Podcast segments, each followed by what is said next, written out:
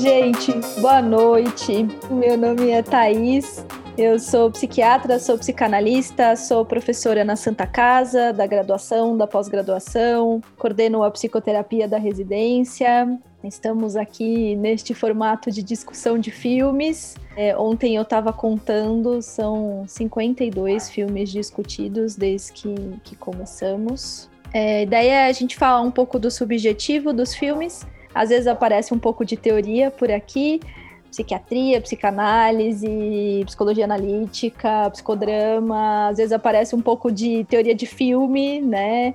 E hoje a gente vai discutir Prenda-me se for capaz. Eu vou fazer uma rodada de apresentação, depois eu vou falar algumas coisinhas do, do filme. Vitor. Olá a todos. Bom, meu nome é Vitor Otani, eu sou psiquiatra, eu sou a linha junguiana aqui da discussão. Sou professor também do Departamento de Saúde Mental da Santa Casa de São Paulo e esse é um dos filmes que eu acho mais divertidos de assistir. Paula. Boa noite, eu sou Paula Capeleto, sou psicanalista, sou jornalista, sou professora convidada do departamento. Estava meio sumida, mas pretendo estar mais próxima, mais frequência nos próximos meses. E, enfim, né? Participei de muitos desses 50 tantos e tantas discussões, é sempre um prazer. Os filmes que a gente escolhe, que enfim, né, que escolhemos juntos aí são sempre é, bastante ricos e interessantes para a gente abrir possibilidades de pensamentos, pensar de um jeito diferente. E normalmente eles se tornam é, bem mais atraentes depois da nossa discussão. E olha que vai ser difícil, porque esse aqui eu acho que é um querido, como o Vitor falou, né, assim, de muita gente. Eu conheci a Paula na formação de psicanálise, a gente fez formação juntas e a gente falou desse filme no nosso último ano de formação, quando a gente estava lá no seminário de perversão, né? Então, vocês já sabem, dando spoiler do que a gente vai falar um pouco hoje aqui. É um filme de 2002, gente, 2002. Talvez tenha gente aqui que, né, tivesse nascido ainda.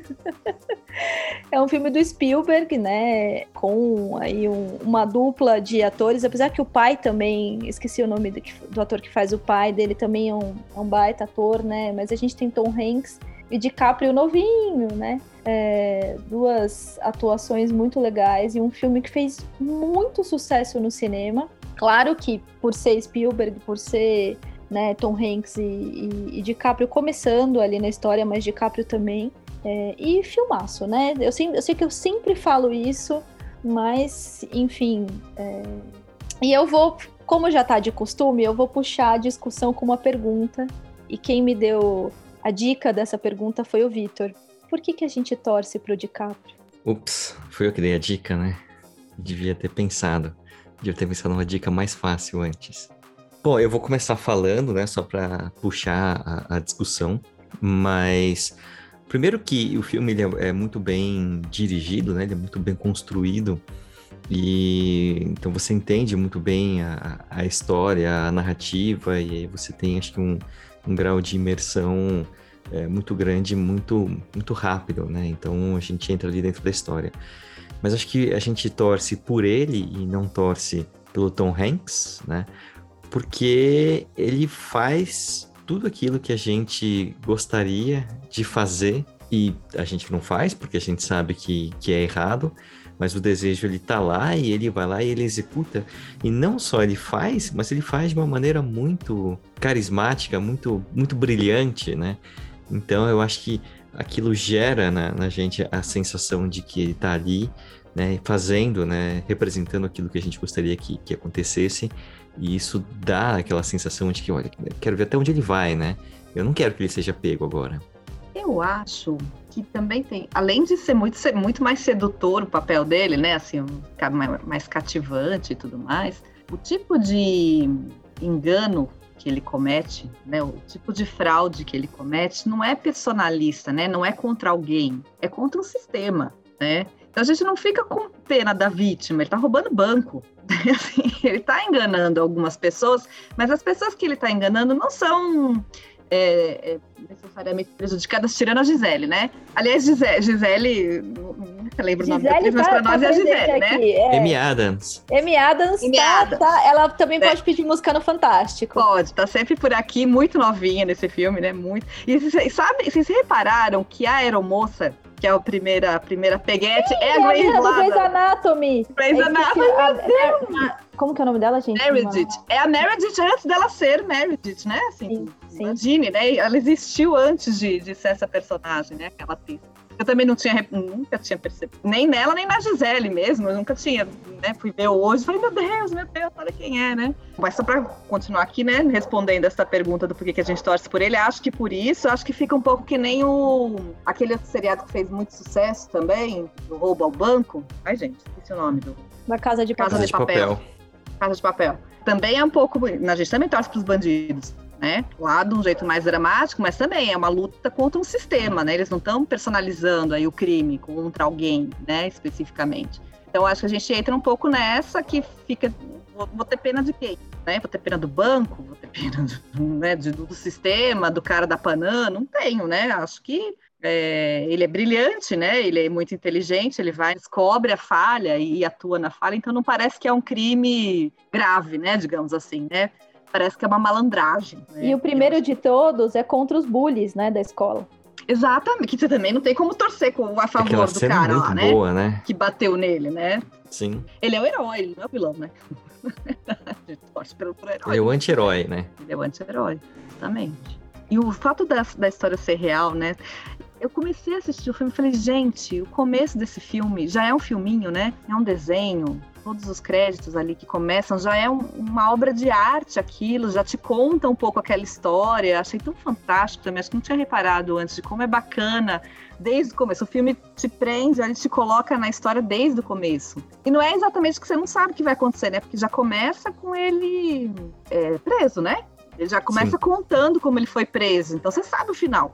Mesmo assim, é muito, né? A gente fica muito interessado em conhecer a história inteira. né? A Marta colocou aqui pra gente, né, que é, ela acha que a gente torce por ele pela carência e tentar mostrar o seu melhor. E ela falou que ela não concorda com a gente que é o sistema, é, que o sistema não tem que ser vilão. Que o maior fator é buscar ser herói da sua própria história. Que aí ele não tá sendo herói, né? Porque quando a É. gente pensa na figura do, do herói, é aquele que vai lutar pelas leis, pelas regras, né? Vai trazer o, o bem.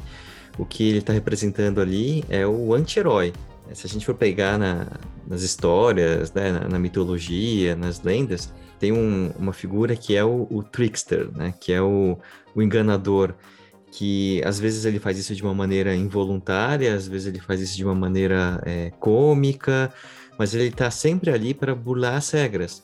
Eu acho que o maior exemplo, né, do, dos últimos tempos aí de um trickster que todo mundo fica torcendo por ele é o Loki, né? Eu tô falando isso porque vai estrear daqui a pouco o seriado Loki, isso vai voltar a ser falado, mas o Loki ele não é um, um herói, ele não é um dos Vingadores, né? Mas mesmo assim, ele tem os seus momentos de lutar pelo bem, eles têm os momentos de egoísmo, né? E o que ele personifica é justamente essa figura que vai burlando a regra, burlando a lei. E que conhece a lei, né? Que sabe o que é a lei, que tem esse conhecimento, mas vai lá e dá, dá o jeito, né? E por isso que ele acaba no, no FBI, né? De tanto conhecer as leis e de tanto conhecer como burlar essas leis e, putz, uma inteligência realmente, assim, muito acima da média, né? Porque ele pega, inclusive, ali o, o, o cheque do final do filme, onde ele é convidado para ir trabalhar no FBI, ele saca coisas que provavelmente ele nem fez, mas que ele saca ali que tem alguém já à frente dele burlando as coisas e ele vai pensando nisso, né? E cria todo o sistema de, de defesa, de, de prevenção disso no FBI, né? Daí ele vira É. o herói. O herói, E assim, aí né? ele Ele, vira o ele- ele vai herói. pro lado bom É. da força, digamos Porque assim. a né? gente também foi muito criado torcendo pro FBI, né? Então, É, mas assim. Isso é uma crítica, tá, gente? Tô aqui dando risada, tá bom? Mas é porque.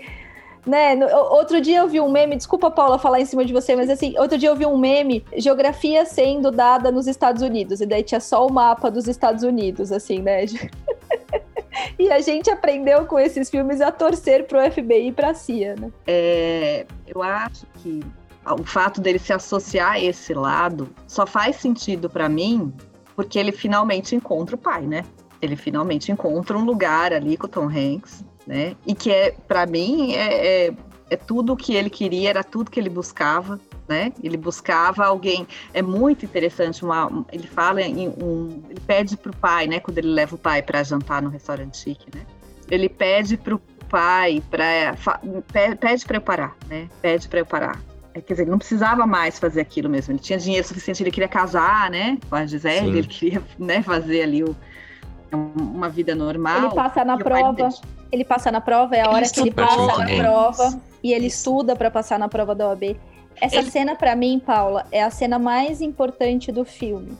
É a cena que eles estão ali e que ele implora, né? Assim, pede para eu parar. Que é é pedir essa função paterna que não existiu na vida desse cara e por isso que ele é quem ele é, né? Então, se a gente olha para a cena dos meninos é, da escola, quando o diretor chama a família para contar o que ele fez depois de uma semana lá que ele está como professor substituto, o pai sai da cena no maior gozo ali, né?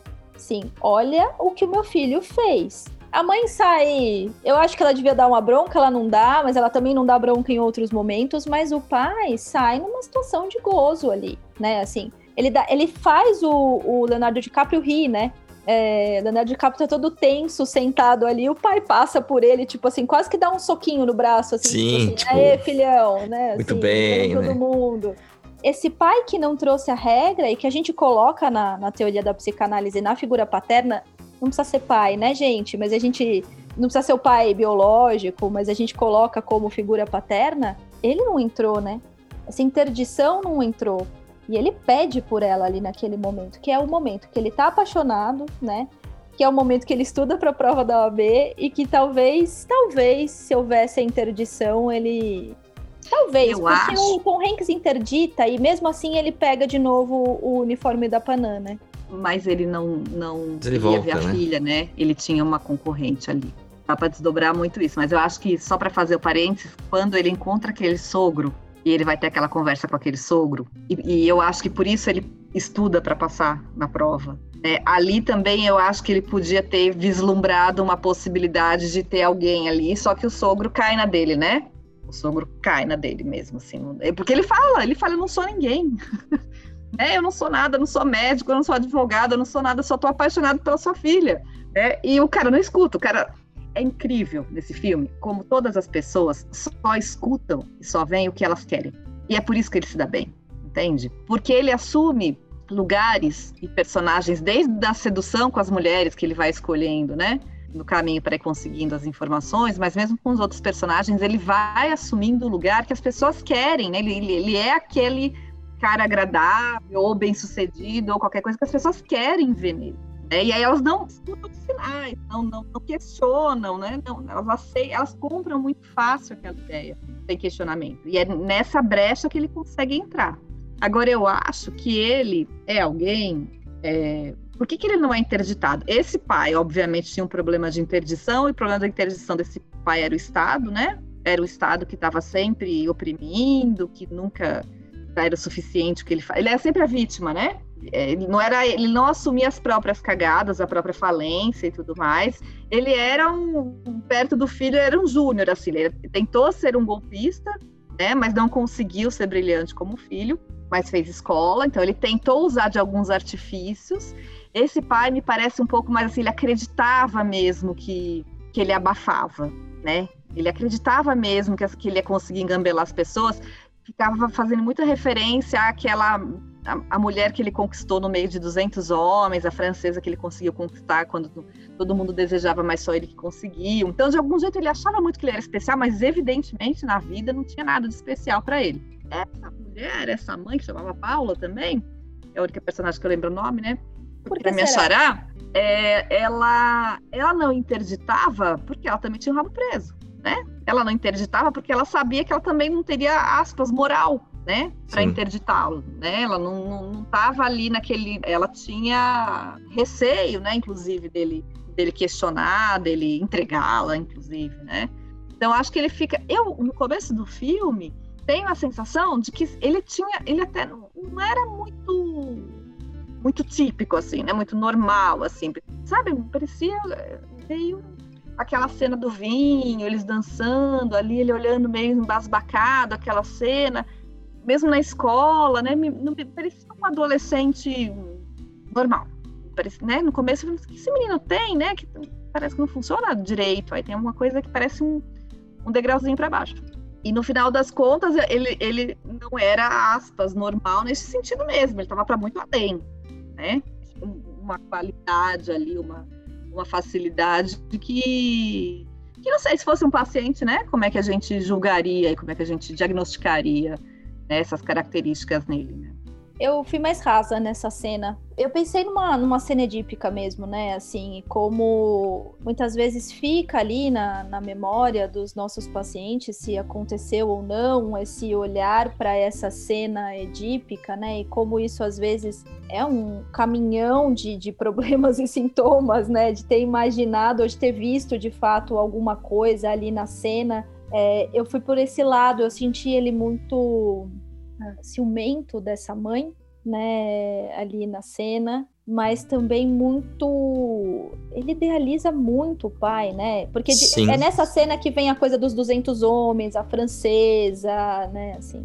Eu acho, né, que naquela cena que, que ele conversa com o pai da Brenda, que é a Amy Adams, é, eu não achei que tivesse um momento de redenção dele que ele tinha tentado.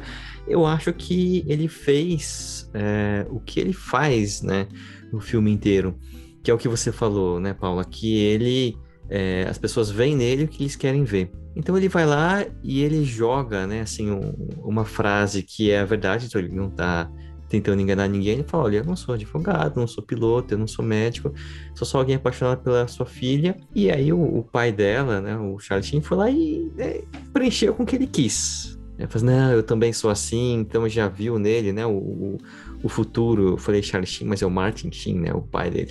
É, é o futuro, é, talvez herdeiro, né, estudou na mesma escola que ele, fez a faculdade no mesmo lugar, vai trabalhar junto com ele.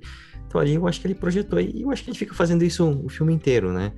Quando ele vai naquela cena do banco, né? É muito legal no, no começo que ele vai passando e vai observando todas as, as caixas ali do banco, né? Todas as funcionárias, e aí ele escolhe uma. E ali ele é o que ela precisa ser, né? É a mesma coisa com a Brenda, né? Ele chega lá para perguntar algumas informações e aí ele se transforma no que ela queria, assim, ah, eu sou médico também, eu venho aqui, eu vou escolher a equipe e eu vou é, valorizar você do jeito que você gostaria que, que as coisas acontecessem. Porque fico pensando, né, é, alguém que faz tudo aquilo daquele jeito, né, com aquela desenvoltura, assim, eu não, não acho que ele tenha aí um, um arco de redenção, né? Eu acho que ele conseguiu trabalhar em um lugar onde as habilidades dele pudessem ser né, assim, contidas e usadas para o bem, entre aspas, né? Mas ele achou um nicho, né? Porque ele ganha uma fortuna depois fazendo isso, né? Pois é. é, é não parecia ser dinheiro. O dinheiro, a motivação, quero dizer, né? Para mim, o dinheiro ficou como uma forma dele juntar os pais de novo. A ideia dele era conseguir. Ele sai correndo, né? Na hora que ele tem que escolher um dos dois, ele foge, tá? entra em surto ali, né? Ele tem um tilt ali, não faria o menor sentido ele ter que escolher um dos dois.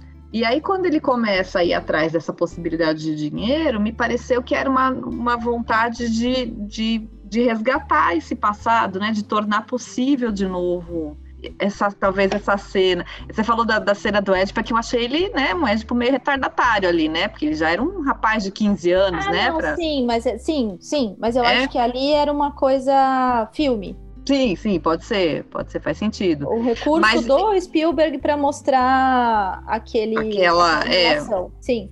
De qualquer jeito, um jeito muito confuso, porque realmente os lugares não estão bem determinados mesmo, né? Assim, não ficaram muito claros. E eu acho isso, então, que o que no final das contas, a grande intenção, a pretensão dele era voltar para aquele lugar, né? Para aquela cena perfeita, que a família estava toda junto, talvez naquele lugar de orgulho do pai, né? Que o pai estava assim, ganhando a medalha do Rotary ali no começo do filme. Naquele começo do filme ele já estava arrancando o rótulo, né, gente? Arrancar rótulos, né? O que é o constante no filme inteiro, né? Sim. Ele tá desde antes então de se transformar nesse personagem aí enganador, que é o que ele se torna, né, fraudulento, ele já era alguém que arrancava rótulos, né? E assim, que, depois, eu, em algum momento eu pensei assim, eu acho que ele arranca rótulos para poder fazer os recortes, né? Cortar os nomes e fazer as montagens dele, mas não, né?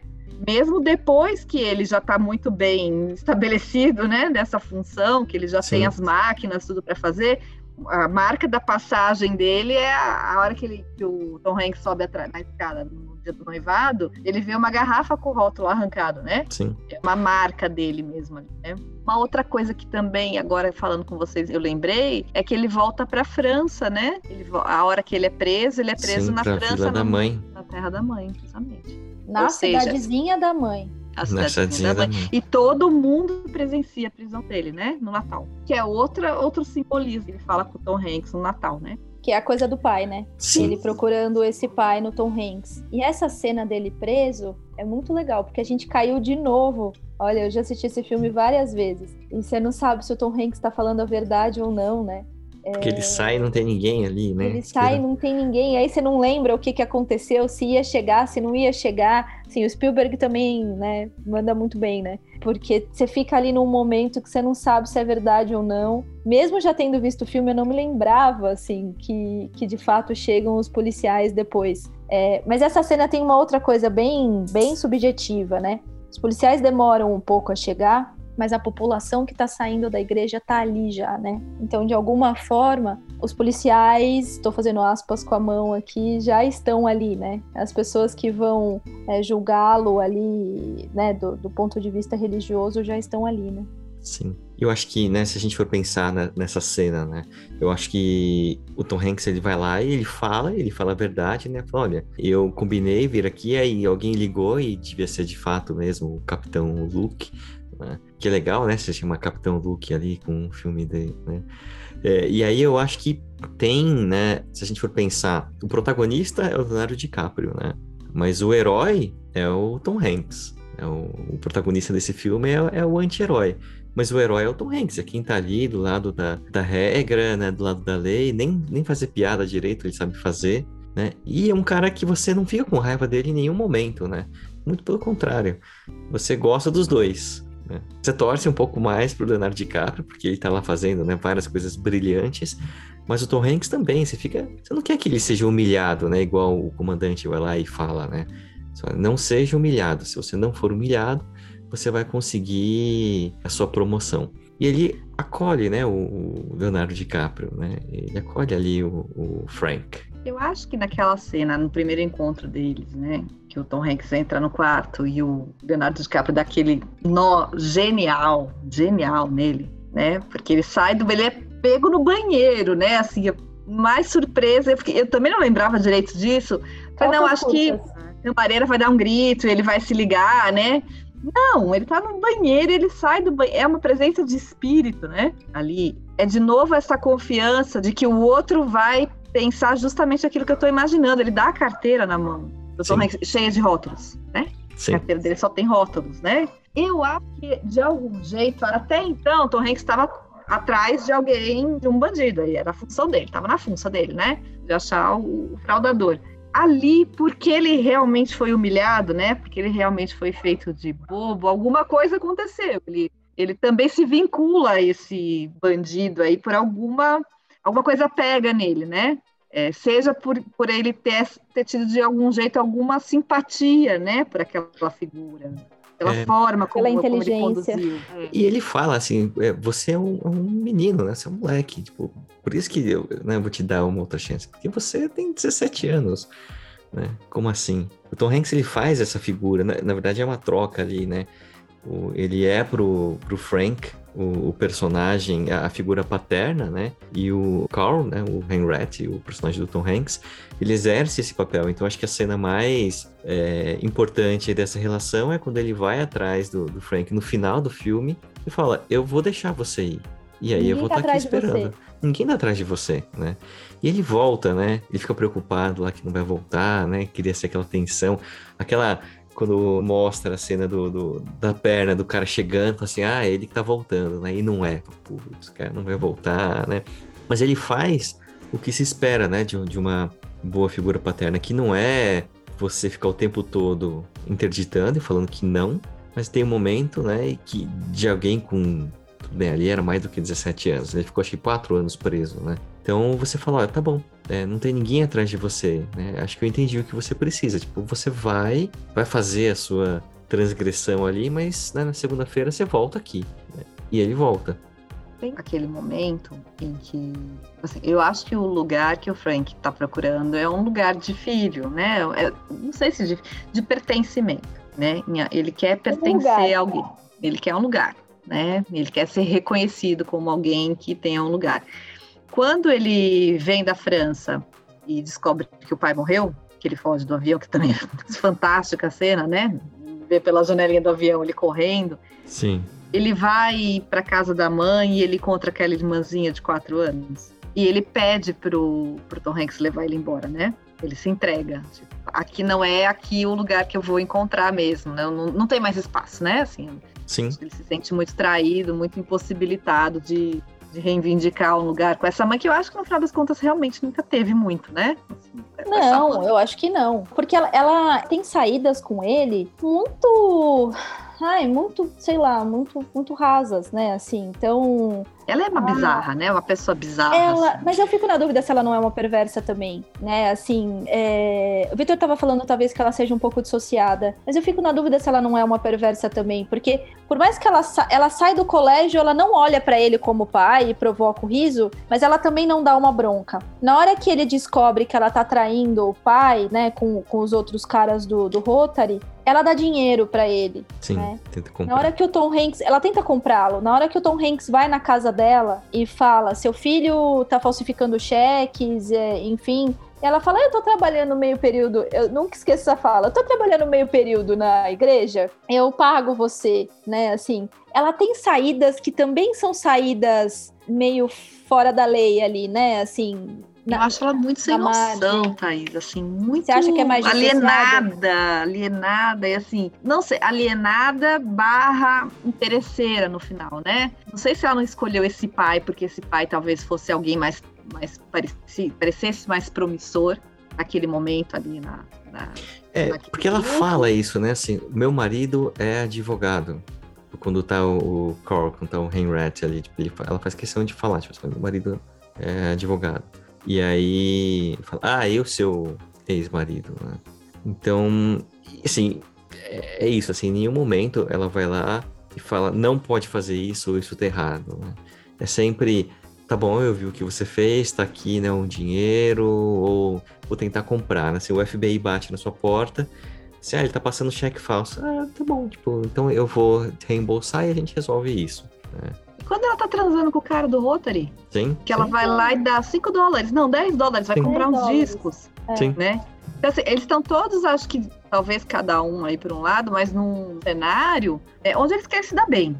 Né? Eles querem se dar bem. E quando eles não estão se dando bem, eles vão passando por cima de qualquer coisa, né?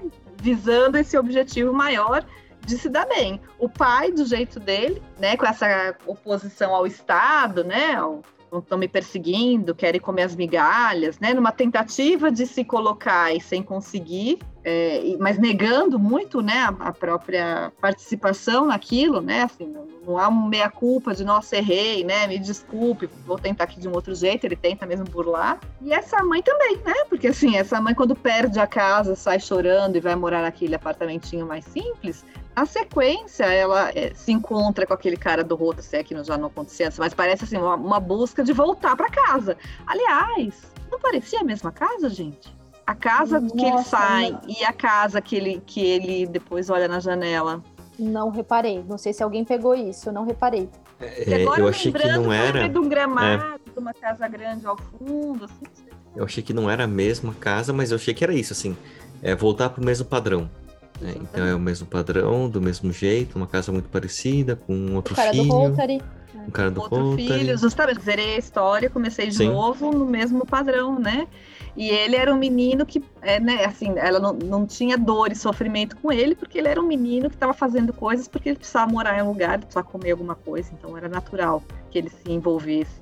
Ah, ela Coisas fala isso também, né? Fala. Ela justifica Sim. isso pro Tom Hanks, né? Ele é só um menino, ele precisa de coisas, ele precisa comer. É, comer com é. 6 milhões de dólares. Não, 4 milhões de dólares, sei lá, quanto que ele já tinha roubado nessa é. Aí ia época. fazer né? do chequinho, né? Não É. confiar, né?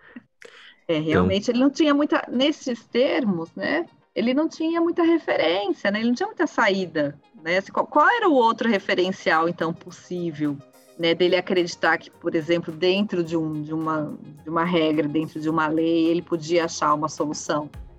Porque teria, né? Ele podia continuar estudando, ele tinha toda a potência, toda a capacidade mesmo de achar um caminho, né? Não era essa a questão dele, mas ele, essa alternativa não foi oferecida. Por isso que eu acho que. Eu, não- Thaís, eu não lembrava que a gente tinha discutido esse filme. Ah, Depois que você falou que eu lembrei, lembrei até da gente sentado, ó. qual foi a circunstância, mas eu não lembrava disso. Diagnóstico precoce. Mas eu, eu não sei se eu classificaria esse personagem como personagem perverso.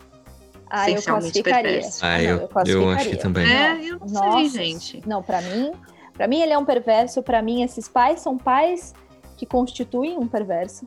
A coisa de- dessa mãe não colocar regra, esse pai muito menos, ele pedia a regra, né? Assim, então um perverso que sabe quais são as leis de novo. E pra mim isso é muito legal. Pra mim a coisa dele ter se tornado um funcionário do FBI, aí aí contribui mais ainda pra ele ser um perverso. Por quê? Porque ele sabe qual é a lei né? Assim, ele não tá alienado do mundo, ele não é um psicótico que não entendeu, não foi, não foi interditado, não entendeu, não formou um psiquismo ali é, lindamente com as suas três instâncias funcionando. Ele tem superego, ele sabe qual é a lei, mas ele está acima disso, né? Que é como o pai também tá, né? O pai é muito egóico, né? Assim, ele, ele tá ali, a, a hora do terno, a hora que. Ah, isso- até a história do ratinho, né, gente? Ah, eu sou o rato que vai me debater tanto que vai virar manteiga. Aham, tá bom. Né? E o João Ratão caiu na panela de feijão e morreu, né, gente? Assim, na, na outra história, né? Então, assim, ele sabe qual é a lei, ele tá acima dela, ele é muito inteligente. A, a forma com que ele faz com as mulheres que ele escolhe, que eu falei um pouco disso na Ele semana escolhe as na mulheres, semana né? que a gente discutiu o Closer, né? Tá difícil olhar pra esses filmes, gente, e não pegar uma coisa feminista. Tá difícil, assim, tá, tá me pegando, porque você vai vendo ele escolhendo a loira, estereotipada, bonita, é sempre a menina mais bonita que tá na bancada. Assim, me pegou, não vou falar disso, mas só levantando manteninha. Ele não vai simplesmente na fila, ele escolhe a coisa do pingentinho, da correntinha, que é um golpe famosíssimo também, né? Assim, eu acho que ele é um perverso. Sabe o que, que me pega? E assim, né? Faz todo sentido essa leitura da perversão. O que me pega de taxá-lo como perverso é justamente a, a- a necessidade contínua né, dele achar este limite. Mas também tem uma coisa que a gente fica com essa fantasia de que um perverso é alguém, aspas, do mal, né? É alguém que subverte uma ordem pisando na cabeça de alguém. Nesse caso, é aquilo que a gente falou, é, é um filme é romanceado, então não, não é uma coisa que fica muito agressiva, que fica de um uso muito evidente. Então parece que as partes se beneficiam, porque mesmo as meninas loirinhas bonitinhas, no filme, a gente- embora a gente possa problematizar isso, mas no filme, é, me parece que ele busca uma, a- a- é, personagens que possam se identificar com ele, que também é um loirinho, bonitinho e novinho, né? Que também entra com esse componente de empatia, entende? É diferente de, de ter empatia com um cara ou com uma mulher mais velha, né? Não vai entrar nesse, ó, fazemos parte do mesmo universo, então eu vou te oferecer isso, você me oferece aquilo e tudo mais. A coisa mais perversa que eu vi, que eu achei que ele foi inclusive vítima, foi quando, quando ele encontrou a outra que eu também gosto muito, que é o De Repente 30, também não sei o nome dela, que era uma prostituta, Jennifer Garner. a Jennifer. Adoro. Ela tá ali num jogo, né, que não tá, não tá se oferecendo nada de graça, né, assim. Temos um preço para essas coisas, né? É bonitinha a coisa como se coloca, né? Quanto você pagou nessas cartas? Joga as cartas aí para mim, vamos chegar num acordo. No final ele perverte a questão dela também, porque ela, ela sofre o golpe, né? No final das contas ela sofre um golpe e tudo mais, ele sai ganhando, Sim. mas ele sai com mesmo ali, mesmo ali, não me, ele, ele ficou até né? Ai, não sei. Como assim Ai, que pagá-la? Eu não achei que ele ia. concordo. Você mas achou que ele ficou surpreso? Que... Não. É. Mas surpreso, e aí ele entra no jogo, né? Logo, logo, assim, ele fica surpreso. Mas é muito rápido. E ele segue, ele Sim. continua e, né, e ele mantém ali o. Mas assim, o que falta para mim nesse personagem é essa antecipação perversa. É isso. Entendeu? Eu acho que esse personagem é, é puritano um pouco mais perverso um pouco mais puritano nestes termos, de que não há aquela aquela coisa de daquele planeja, ele ele é muito rápido. Ele é jovem, Paula. Ele Oi? É jovem. Ele é jovem. É jovem, ele é jovem. Ele é, jovem. Né? Ele é muito ágil, né? Ele é muito sagaz. É. Né? E, e carismático, é né? Carismático demais. Então ele usa, é. acho que isso, né, para para porque eu acho que ele é um perverso, né? A Isabela perguntou se ele também pode ser classificado como antissocial. Se a gente for pegar os critérios diagnósticos, sim, né? Assim, tá, ela preenche, né?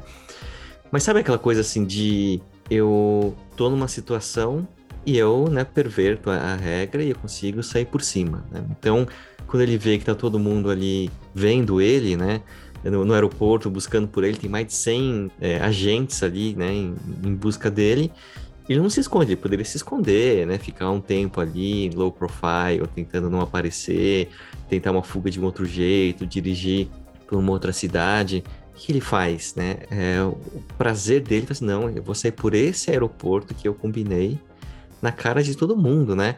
Não só vou fazer isso, como eu vou passar na frente e vou deixar né, alguém ali com o um chapéuzinho de, de, de aviador para eles acharem, e eu vou deixar um bilhete, assim, eu vim buscar o Carl Heinrich, né?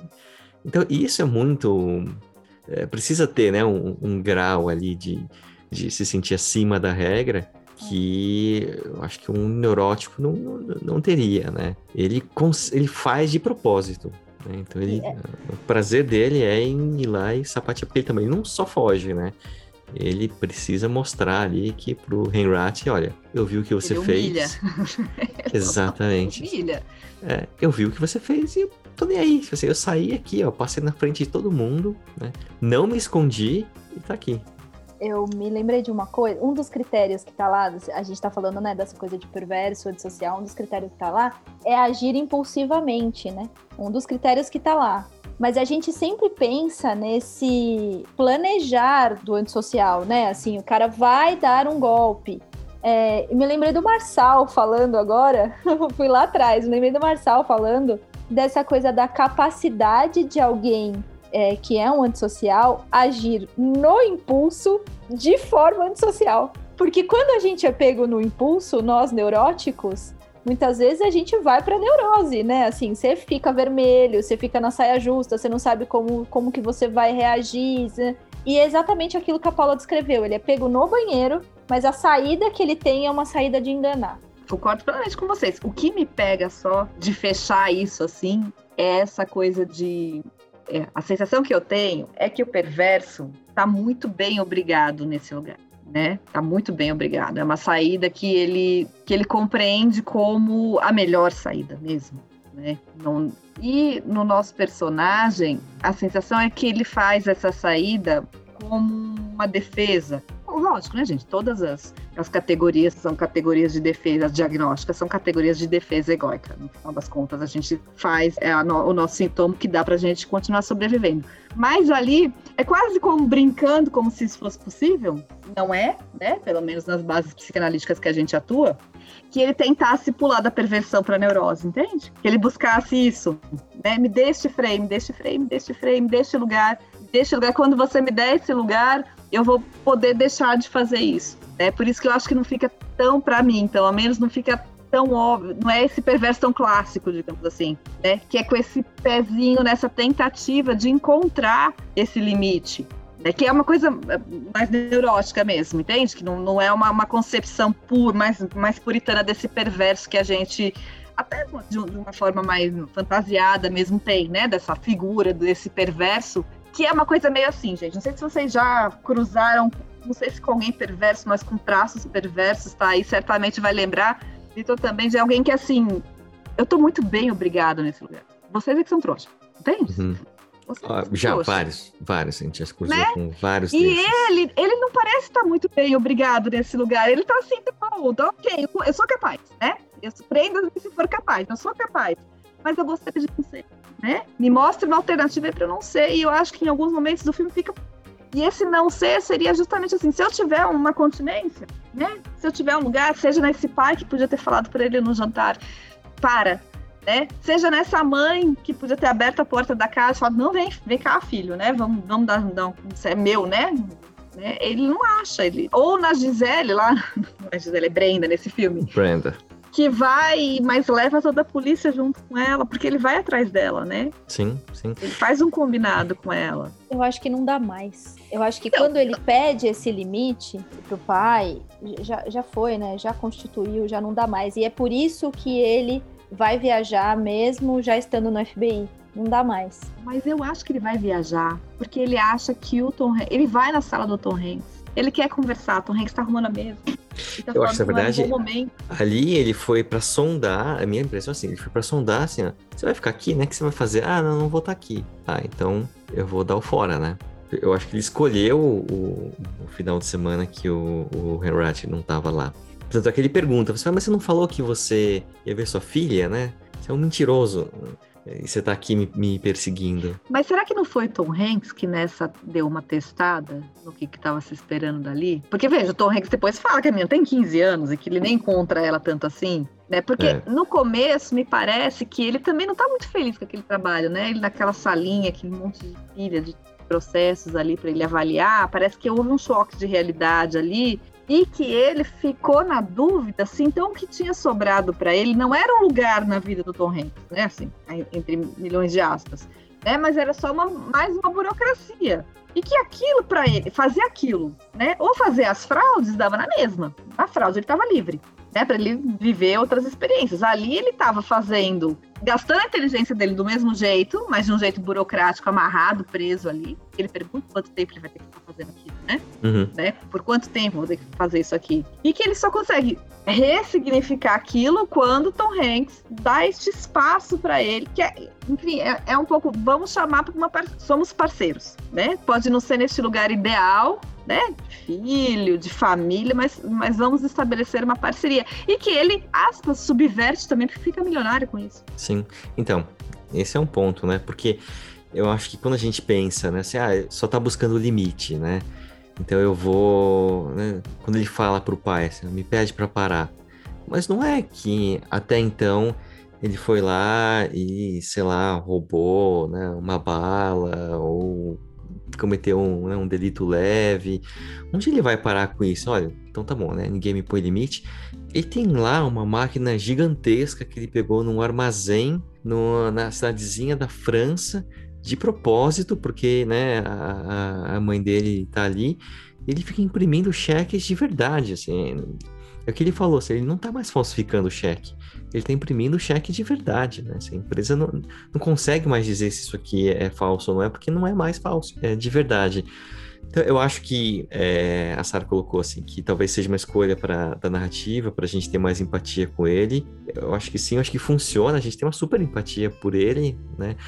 Mas se a gente for ver né, as ações, né, o jeito que ele. Eu fico um pouco eu acho que ele tem ali um, um critério, né? A gente tem que lembrar que para você preencher critério para antissocial, são sete classificações, você precisa ter três. Você não precisa ter o, o sete, né? Então, ele, eu acho que ele tem, né? Tanto que quando ele tá preso ali, né? Quando né, o, o, Tom Hanks tá lá, o, né, o Henry tá lá falando, ah, eu tô com uma malinha aqui, ele fala, o que, que é essa mala, né? Ele vai lá e fala assim, olha, né, eu tô atrás de um falsificador. É que ele é muito carismático, né? Mas ali poderia passar por uma humilhação também, né? Deixa eu ver, ó, tá aqui, tá aqui, né? Aqui é falso por causa disso, né? Esse 3 aqui tá errado, isso daqui. Assim, olha, eu consegui sacar isso aqui, né? Em dois segundos. Dois segundos. O que você tá aí, né? Quebrando a cabeça para entender. Mas ele faz isso, né? tô aqui preso e eu sei muito mais do que você. Que o cara é super, super bacana, super bonzinho, super gente Até boa. A escolha do Leonardo DiCaprio, né? É. Assim, a escolha Sim. do ator ali não é à toa, né? Assim, gente, quem viveu 2002 sabe o peso que tinha, né? Essa carinha linda é, no cinema, né? Assim, então eu acho ele um baita ator. É, mas tinha um peso romanceado ali, né? De quem era o Leonardo DiCaprio, né? Sedutor. Quem é, na verdade, né? Sedutor. É curioso a gente pensar nisso, porque talvez isso ajude a gente a desconstruir essa ideia que a gente tem de que, e para psicanálise isso é muito caro, a gente não atende perverso em clínica. Por quê? Porque não. Porque o perverso tem todo o direito a ter atendimento, de novo é uma saída, é, como a neurose é uma saída, como a psicose é uma saída, mas que te coloca de algum jeito em algum risco e que a gente prefere estabelecer um vínculo institucional e não pessoal. Né? Então, essa, isso é a gente escuta desde o primeiro ano, desde sempre. Perversos não, desde fundamentos, né? Perverso não. Né? Houve histórias tenebrosas a respeito de atendimento de perversos, tenebrosas mesmo. Né? E é uma coisa que talvez contribua um pouco com essa fantasia de que um perverso é alguém do mal, né? O perverso, então, vai fazer perversidades, a gente associa esses, essas palavras do senso comum, né? Com um quadro que não necessariamente precisa ir para esse lado, né? De, desta perversão, como perverter é mudar a ordem, justamente, né? Então, assim, eu sei que tem uma lei, eu vou perverter essa lei, vou transformar essa lei em outra coisa, vou desviar dessa lei, né? Mas não necessariamente esse desvio que, embora possa prejudicar alguém, tal, não, não é essa coisa criminosa, digamos assim, que eu acho que em última instância é a associação que a gente faz do crime, do crime mesmo, morte, machucar, né, assim, ferir, abusar, né? É, e que nesse sentido, tanto um neurótico quanto perverso, quanto um psicótico, podem ocupar todos os lados, né? Você pode ter um, um mal, né? Um psicótico do mal, um neurótico do mal. Temos muitos neuróticos, muitos, muitos, muitos neuróticos do mal. É, e perversos do bem, eventualmente do bem neste sentido. É alguém que sofre, né? é alguém que talvez esteja buscando uma saída para lidar com o sofrimento, certamente, mas que não necessariamente precisa se classificar nessa condição desta maldade, né? Desse, desse lado negro mesmo do ser humano, né? É que essa saída para o sofrimento é uma saída perversa. Você está falando aqui, eu me lembrei de um outro filme que eu tô torcendo para entrar no Netflix para a gente discutir, que é Clube de Compra de Dallas. Achei que ia falar né? Clube da Luta. Ah, putz, Clube da Luta também a gente pode discutir muito, tá? Assim, é... mas é, Clube, Clube, de, Compra de, Compra de, Dallas, Dallas ele é, é um perverso. Bom. Ele é um Sim. perverso. E a gente também torce por ele.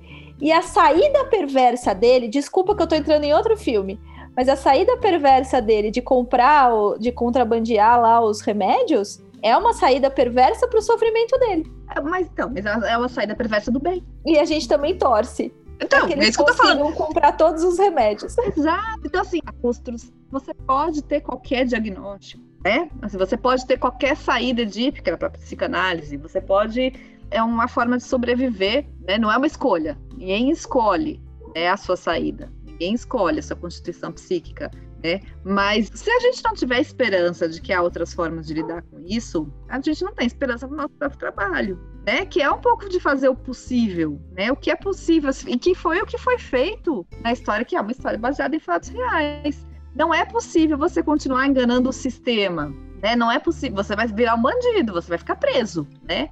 Mas é possível que você use essas suas habilidades perversas, né, para se colocar no mundo a serviço de alguma coisa que, que vai ser recompensada e justamente recompensada. Porque você vai ganhar dinheiro com aquilo de qualquer jeito. Eu acho que é essa transição que, que dá sentido para o nosso trabalho. E, e, que não coloca esse limite. Não, perverso, então é alguém do mal, que então vai te fazer mal e tudo mais, né? É, embora eu também prefiro não.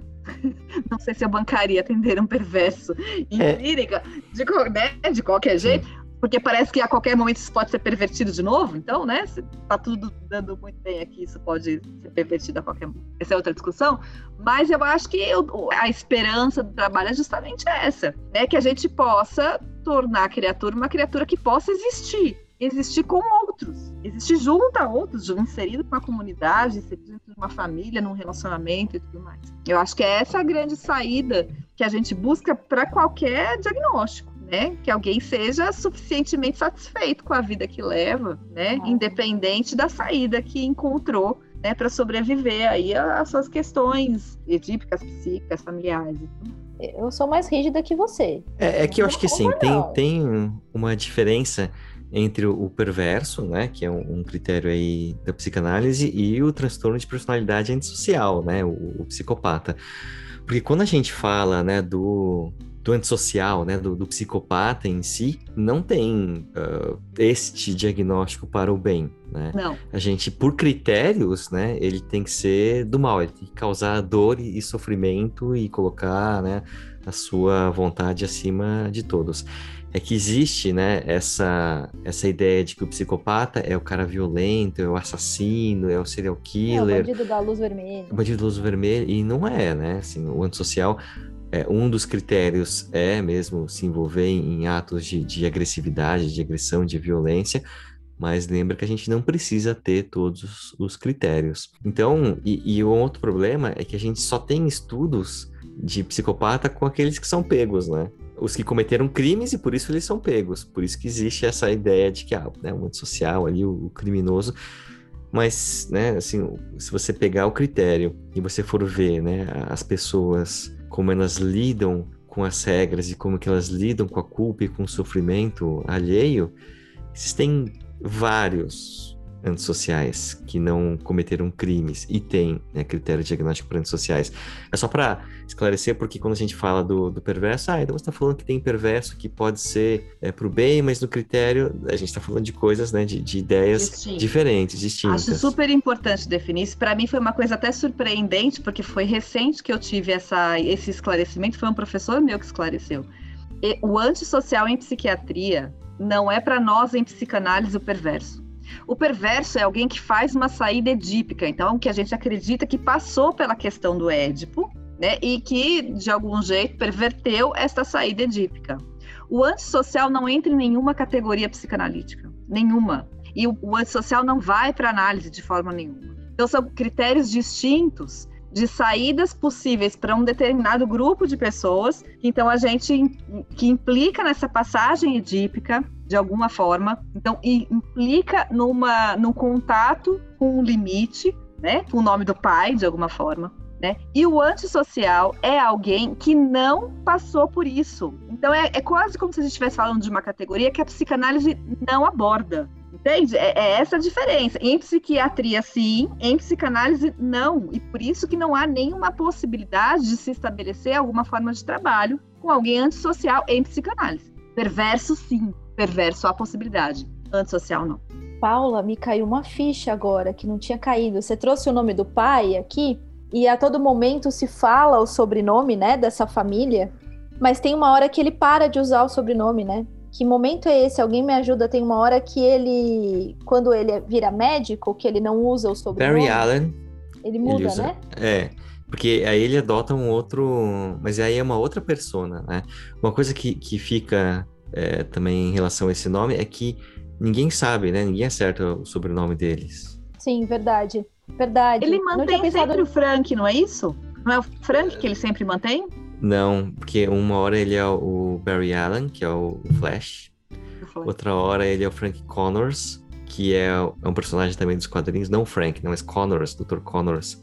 Ele é o, o Lagarto, que é o inimigo do Homem-Aranha. Mas ele mantém o Frank aí nessa, nessa hora. É, eu fiquei pensando nisso no nome também. Ele é Júnior, né?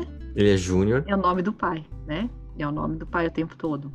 Até no começo também eu fiquei meio confusa, porque ele fala. São três é, no programa de TV, né? Os três assumem o mesmo nome. Eu não entendi direito aquele programa de TV, mas é alguma coisa que você tem que adivinhar quem é o. Quem tá falando a O bispo verdade, do- é. Quem é a pessoa. A pena que não acaba e não mostra no filme, né? Como é que como é que se resolve isso no programa. É, mas aí pula para aquela coisa do Rotary que o pai fala o nome. Eu falei, hum, ele é Júnior então, né? Leonardo DiCaprio do rolê, né? É, ele é o Júnior. Isso também amarra muita coisa no filme, né? O, o quanto este rapaz teve uma saída que foi dele, né? E não teve uma saída que foi herdada aí de uma, enfim, de um jeito de ser para sair um pouco desse campo psi, né? O quanto este rapaz não aprendeu que a vida era daquele jeito. Né? Então ele via o pai fazendo isso, lembra a história do terno, da correntinha sim, e tudo mais, sim. né? Para a gente pensar no, na coisa mais concreta sim. mesmo, né? O quanto ele só não aprendeu que a vida funcionava daquele jeito. E ele continua reproduzindo aquilo de uma forma até pueril. Ele lembra que ele comprou um aviãozinho com o selinho da Panam, né? Para colar ali. Ele vai testando a realidade e vai entendendo. Isso é muito importante para a gente pensar, porque quando a gente vai para esse campo da, da, da, psicanálise, da psiquiatria, enfim, da psicologia, a gente vai montando um cenário que é a posteriori, né? De uma teoria que a gente já tem, que a gente vai tentando encaixar. Mas a gente olhar para a vida real, é isso, né, gente? É um menino de uma família que tinha um funcionamento problemático, né? E que ele tenta se colocar na vida com aqueles elementos que ele recebeu. Quem de nós não passa por isso? Né? Depois a gente vai nomeando, vai entendendo, vai enquadrando a teoria, mas é, é a partir disso, é a partir dessa experiência. Somos frutos do nosso meio, em alguma medida, sempre. Né? E o que o fruto que deu ali, né? O que o recurso que ele teve ali, claro que tinha uma questão de, de uma potencialidade, mas foi isso, ele desenvolveu uma potência que ele tinha num sentido que era o sentido que foi oferecido a ele, né? Que era do golpe, que era o que o pai fazia. É aí que, ai, não consigo não ser kleiniana, desculpa, vou ser kleiniana agora, né? Porque assim, é, o Freud diz que somos telas em branco, né? E que a gente chega para ser constituído apenas neste lugar que a gente é constituído, né? Assim, com esses outros que estão ali neste lugar que a gente chega e isso faz com que a gente seja constituído de uma determinada forma.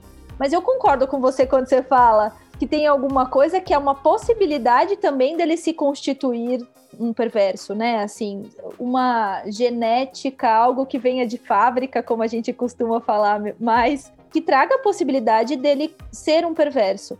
Porque ele poderia ter olhado para esses pais que não interditam ele e ter sido um psicótico, né? Sim. É, então tinha um pedaço ali genético, modo de dizer, que faz com que ele siga. Mas outra coisa que eu fiquei pensando também, né? Eu vou colocar com muito cuidado isso que eu vou falar, mas assim, parece que o pai estava inserido nesse meio de perversão, mas as pessoas que estavam ali é, junto com o pai também estavam. Porque quando ela trai o, o pai, ela trai com os caras que estão ali no mesmo lugar que o pai. É, então, como sabe, como se a coisa fosse se mantendo ali, né? Então, que identificações que esse menino ia ter? Né, assim, que outro, que outro lugar esse menino ia buscar? Talvez a escola, mas daí ele entra na escola e dá de cara com os bullies. Então, é, é como se fosse sendo apresentado para ele também a todo momento essa identificação que levasse ele para perversão.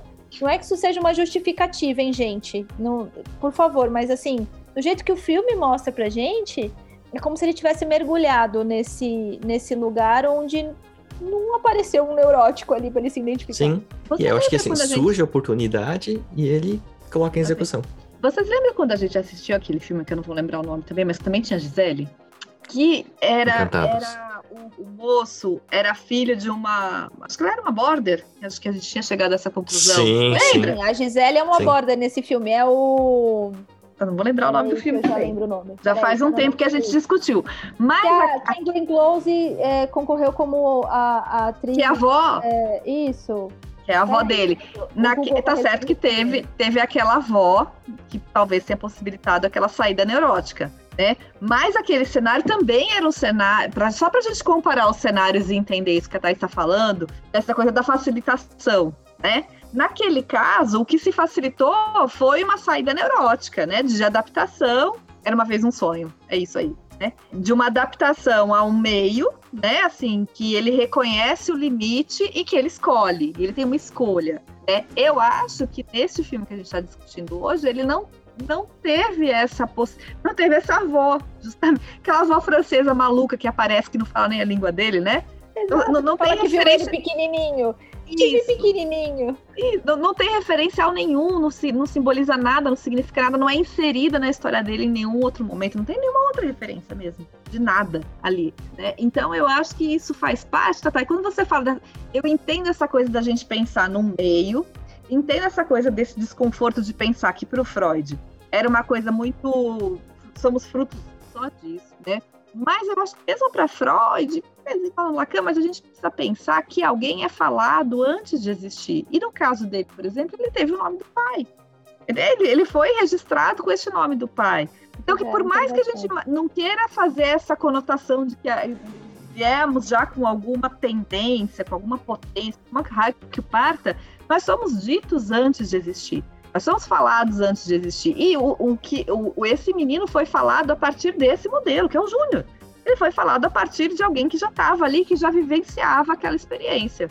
É, então, assim, acho que assim, as saídas dele ainda eram mais restritas, né? Nada contra nenhum Júnior, pelo amor de Deus, né, gente? Mas assim, né, o, no filme isso é muito simbólico, né? Dele tá aperfeiçoando um modelo, que é o que parece ali. Né? O pai dele não conseguiu e fracassou e perdeu a família e a mulher foi embora.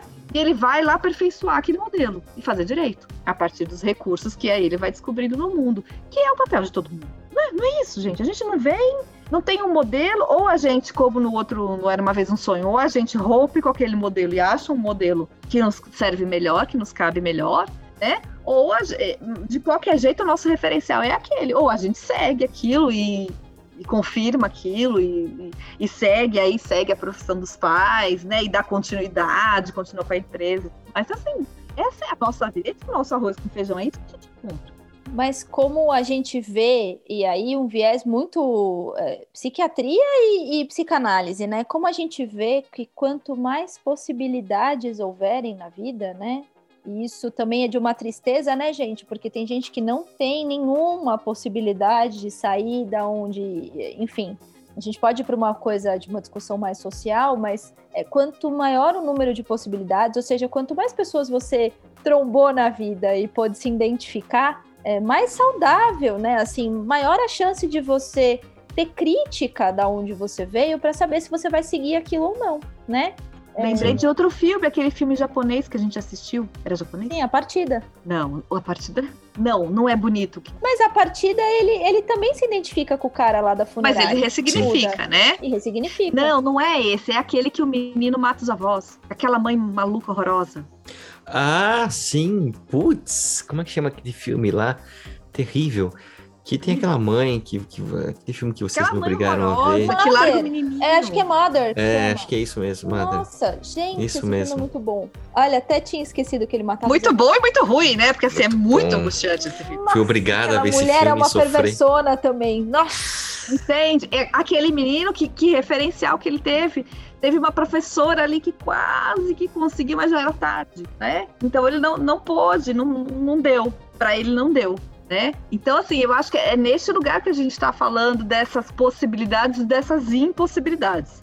Né? A saída, todos nós temos que ter alguma, né? mas dependendo do cenário que se apresenta ali, a gente pode independente dessa saída edípica, perversa, psicótica, neurótica, é, o, o, cenário que se apresenta ali traz faz, faz a diferença, né? É o diferencial de cada um. Eu vou puxar para a gente ir encaminhando para o final com uma coisa que a Paula estava falando e que a Isabela colocou aqui, né? A Isabela colocou: alguém pode me explicar um pouquinho qual seria uma saída edípica ideal? E eu brinquei aqui com ela no chat e falei: ideal, entre aspas, seria neurótica, mas eu não consigo tirar as aspas do ideal. A gente faz a saída que a gente pode. O que, que significa isso? É a saída que é possível. É, se a gente for ser bem freudiano, tá? É a saída que é possível com as pessoas que estão ali, as nossas figuras primárias, né, paterna e materna, Possível, o que, que é, significa esse possível? É possível para esse psiquismo continuar existindo. Então, para esse psiquismo continuar existindo, o que, que é possível aqui? O que, que eu posso fazer com isso que aconteceu na minha vida, pensando que a gente faz uma saída edípica ali por volta dos sete anos de idade? Então, com isso que eu recebi, o que, que é possível eu fazer? É claro que, como neuróticos, a gente olha para a neurose como o ideal, né? Como a saída mais bonitinha, mais ética, mais fácil, né? É, mas é muito difícil a gente colocar esse ideal aqui, viu, Isabela? Porque é a saída que, que aconteceu, que foi possível, que é, permitiu que esse psiquismo continuasse existindo. Então, para sair, por exemplo, dessa dupla que, o, que ele teve no filme, ele precisou fazer uma saída perversa, né? Para manter esse psiquismo funcionando. Não sei se vocês querem completar, Paulo e Vitor. Não, eu vou, vou na tua onda aí. Eu acho que assim, na época do Freud, lá no começo, quando ele estava estudando as histéricas, o neurótico era um doente também, né? A histérica, que é uma neurótica, era, era alguém também classificado como alguém que está doente, contrapondo aos normais, que não seriam neuróticos. E hoje a gente entende que todos nós temos alguma saída, para a psicanálise, né, gente? Todos nós temos uma saída. E essa saída tem três caminhos: o caminho neurótico, o caminho perverso e o caminho psicótico. O que a gente pode dizer é que socialmente, em comunidade, a saída neurótica é a que permite que a gente tenha mais recursos para lidar com as dificuldades da vida. Mas vamos combinar que os neuróticos também são aqueles que mais. É, mais não, né? Mas aqui assim, que sofrem da mesma proporção que um psicótico e que um perverso. Talvez ele tenha mais consciência, o que difere dos outros seja que ele tenha mais consciência do seu próprio sofrimento. Mas que isso não é exatamente a melhor saída. Primeiro a gente escolhe qual é a nossa saída. Né? A, a saída é uma saída inconsciente. Né? A gente pode, é, de alguma forma, evitar né? E a gente evita quando a gente pensa, por exemplo, na criação de uma criança, né? Na, na recepção desses primeiros anos, o que, que facilitaria alguns caminhos e complicaria outros. Podemos pensar, isso é certo? Não, né? não é controlável, né? Não é, é não dá para a gente medir, assim, não dá para colocar uma escala, fazer um checklist e garantir que o resultado final vai ter. Por que, que não dá? Porque são questões do nosso inconsciente. Não adianta eu ler todas as cartilhas do mundo para criar um filho. Isso não vai me trazer garantia nenhuma que a saída dele não será nem psicótica nem perversa, vai ser neurótica, porque eu quero um filho neurótico. Não adianta. Por quê? Porque são determinantes inconscientes da nossa própria história, né? E da percepção desta criatura que é um outro ser que está ali e que por conta disso vai pegar A ou B, né? Vai pegar algum algum dos sinais que a gente está emitindo. Puta, outro filme que não sei se ia conseguir assistir de novo, mas que era, dava pra gente entender muito bem isso, é Precisamos Falar sobre Kevin. Sim. Entende? Que é essa Shame coisa. Também, me lembrou Shame. Shame, mas já, nenhum deles acho que deve estar na Netflix, né? Acho que não, tô até olhando aqui. Mas se alguém tiver chance para assistir, assista, porque assim, pra gente parar com essa fantasia de que tem um jeito certo, eu acho que a gente pode ter, sei lá, de repente, um psicótico que sofra menos que o neurótico, então isso não, isso não é determinante. O que é determinante é o que a gente faz com isso. E no final das contas, neuróticos perversos ou psicóticos, a gente vai ter que lidar com isso no mundo. Né? Então não temos que ter essa visão de. Claro que a gente sabe das limitações, claro que a gente sabe das aplicações mil aí de uma não adaptação, mas isso também tem que ser discutido. Né? E a gente está num, num, momento mundial aí, né? No, no, no, momento geracional que se discute é, a inclusão das diversas saídas. Qual é, né, assim, por que, que então ser uma saída psicótica, ser uma saída perversa, não é possível de se viver uma vida é, satisfatória dentro dos limites. No final das contas, todos nós temos esses limites, né? Todos nós vamos encontrar essas barreiras. Então é, é desconstruir um pouco essa coisa de que isso aqui vai ser melhor assim, né? Para entender que sei lá o que, que vai ser melhor, né? Assim, a vida é sempre uma experiência, é sempre uma experiência. E a gente precisa aprender a lidar com o que surge, com o que vem. Pandemia está aí para nos mostrar isso entende? E ter essa resiliência, ter essa possibilidade de se recriar, de se reinventar, apesar né, das várias surpresas que se apresentam pelo caminho. E o que dá para a gente pensar, Isabela, que talvez tenha faltado para ele, sim, é função paterna. É alguém que tenha interditado este menino em algum momento. Pode ser que houvesse função paterna e mesmo assim ele fosse ser um perverso? Hum, pode. Que meleca, né? Que é isso que a Paula estava falando. Eu ia falar um palavrão, saiu meleca no lugar do palavrão. Porque a gente não tem garantia. É... Então, sim, podemos ter função paterna e mesmo assim ter um perverso. Eu não sei se o Vitor quer falar um pouco de como é essa construção do ponto de vista da, da psicologia analítica. Sabe que quando o Freud e Jung eles brigaram, né? O que eles fizeram inconscientemente, cada um ficar com uma parte do do desenvolvimento, né, da, da vida da pessoa. Então, Jung ele fala muito pouco, quase nada da, da primeira metade da vida. O que a gente pega muito são dos pós-jungianos. E aí tem mesmo, assim, a, a coisa que ele falava dos psicóticos, né, dos né, antissociais, que você tem a parte que é externa, que pode acontecer, você né, tem que ter uh, um referencial, tem que ter ali é, figuras maternas e paternas suficientemente boas, mas que pode né, acontecer da parte biológica é, suplantar tudo isso. Né? Jung ele era psiquiatra, né? E ele quando ele é, começou a criar, desenvolver a teoria dele, ele estava estudando muito psicóticos, né? Então uma boa parte da, do que ele é, promove, né, como é, conclusões e, e, como teoria, vem da observação desses pacientes. Então ele fala, olha, não, dá para você dissociar a parte biológica, que é o que a pessoa nasce com aquilo lá, da parte externa. São coisas que se complementam. Uma hora pode ser que uma acabe sendo uh, mais forte, entre aspas, do que a outra.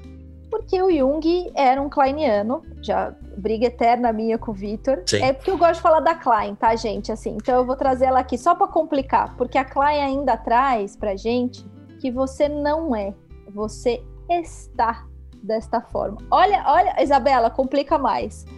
Porque assim, você pode ter uma, uma base, vamos dizer assim, mas em determinados momentos da sua vida, e isso é outra coisa que faz a gente empatizar com o Leonardo DiCaprio, em determinados momentos da sua vida você pode estar perverso ou estar psicótico, mesmo você sendo de base um neurótico.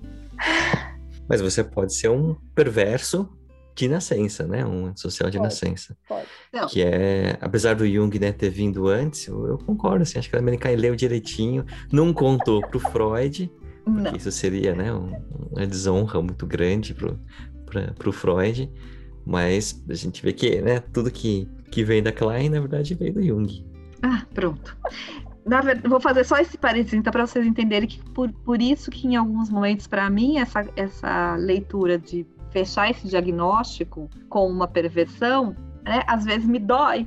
Não é que eu discorde, mas me dói e aí talvez Clay faça mais sentido mesmo nesse, a estes núcleos. Lógico que para Clay a gente simplifica muito aqui, né? Não há essa facilidade, né? Agora hoje eu acordei meio neurótico, né? Nossa, hoje estou um pouco mais psicótico. Não é, não é disso que se trata, não é com essa facilidade toda, né? Mas que é essa coisa dessa possibilidade de visita aos núcleos, dependendo da circunstância, né? E que a Klein deixa a gente muito mais confortável, porque para qualquer outro autor não há a menor possibilidade dessa flutuação né, dessa, dessa transição, digamos assim, independente do cenário que se apresente, independente do tamanho do trauma, independente do rolê, né? Alguém que psicotizou com 30 anos era um psicótico desde sempre. Né, só estava ali disfarçado. Né? Para Klein, pode ser um neurótico que, de, diante uma circunstância, diante uma, um acionamento aí de determinados núcleos, regride. Né? Então, assim, é difícil a gente falar assim, porque são várias teorias que partem de um, de um, de um princípio muito diferente. Não dá para a gente fazer essa, essa salada, misturar esses restos todos da geladeira e colocar junto. Mas o conhecimento da teoria faz com que a gente não, não, não feche essa. E principalmente quando, de novo, eu sempre faz, quando a gente fala de filme, quando a gente fala de arte, é para a gente abrir, né? Não é para a gente fechar, a gente não está avaliando um paciente, a gente não está falando, embora seja baseado em, fatos reais, em um personagem real, a gente não está falando de alguma coisa que está no consultório, de um paciente que a gente tem que acompanhar a evolução e que tem uma vida concreta. Então, eu acho que a gente usa dessas diversas possibilidades, desses diversos olhares, mas na clínica, na vida real, a gente precisa seguir uma linha, né? A gente precisa acreditar que funciona de um determinado jeito. Se não, vira um samba do crioulo doido e a gente não vai para lugar nenhum, né? Então acho que é essa diferenciação que aqui a gente se permite brincar porque fica mais gostoso, porque fica mais confortável, talvez desperte mais o interesse, né? Mas que na vida real, com um personagem, uma, um paciente real, a gente precisa acreditar que aquele fundo que a gente está olhando é aquela a teoria precisa estar tá sempre aqui acompanhando a gente como uma base, né? É, então, Victor vai para o Jung, né? Essa linha que ele conhece. Thaís vai para Freud, não vai tem, tem essas tendências aí da escola inglesa. Eu vou pra, mais para a escola francesa, mas a gente tem uma base freudiana que é o que nos sustenta. Né? E sustenta o nosso diagnóstico e sustenta o nosso trabalho de qualquer forma. Né? Então é mais para vocês entenderem por que, que a gente às vezes brinca e fala, porra, mas para Klein dá para a gente entender isso de um outro jeito, né? E sim fica mais gostosinho se a gente entender desse outro jeito mesmo. Verdade acho que a gente pode ir para as considerações finais.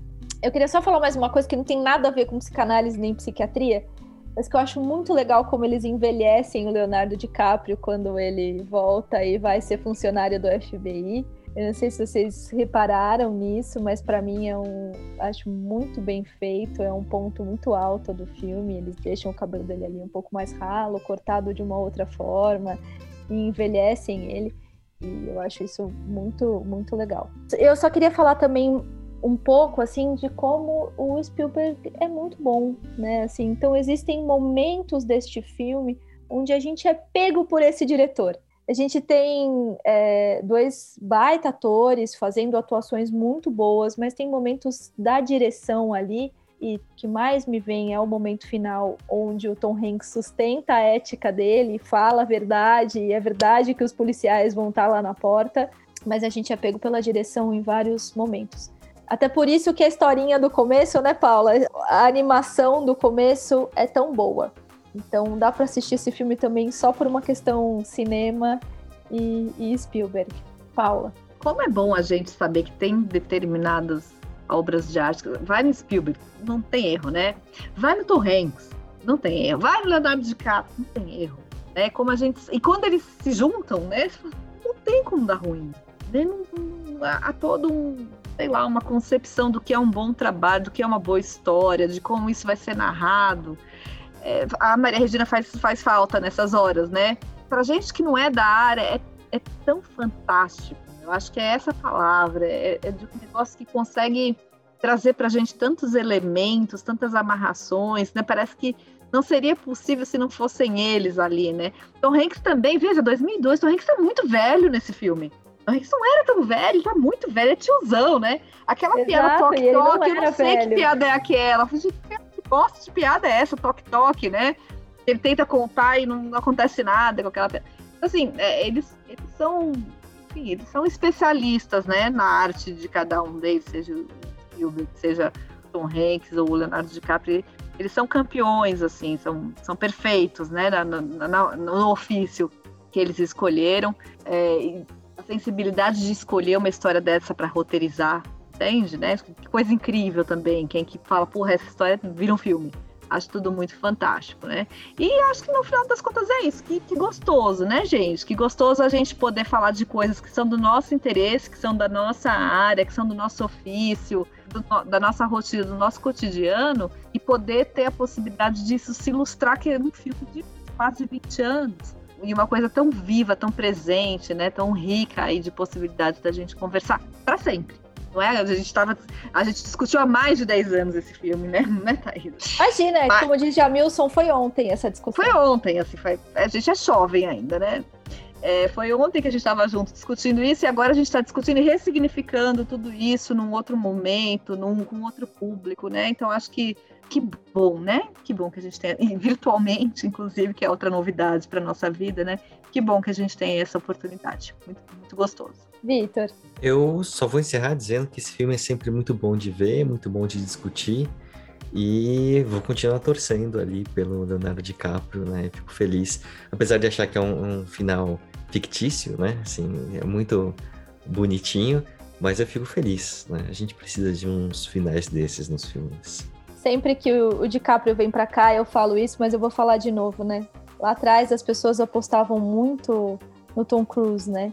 E alguém falou assim: não, o Tom Cruise não vai ser ninguém, o Leonardo DiCaprio vai ser o grande ator dessa geração. Acho que tem uma concorrência com alguns outros aí, gosto muito de Brad Pitt também, mas o, o Tom Cruise ficou lá atrás, né, gente? Mas é a escolha da história que ele conta. Eu acho que essa faz toda a diferença. É, né? Os, é, filmes, que ele, os filmes que ele escolheu. Tipo o Rodrigo né? Santoro no Brasil, entendeu? Que ele é um puta ator, não, a gente não duvida. Mas o que ele escolhe interpretar coloca ele em outro lugar. É. Bom, eu coloquei aqui os filmes da semana que vem, tá bom? Vamos ver o que a gente vai ter de discussão para semana que vem. Gente, continua se cuidando. Bom final de semana para todo mundo. Obrigada por todo mundo que ouviu a gente. Obrigada, Paula. Obrigada, Vitor. E até semana Obrigada, que vem. gente. Até mais. Beijo. Até mais. Tchau, tchau. Tchau, tchau.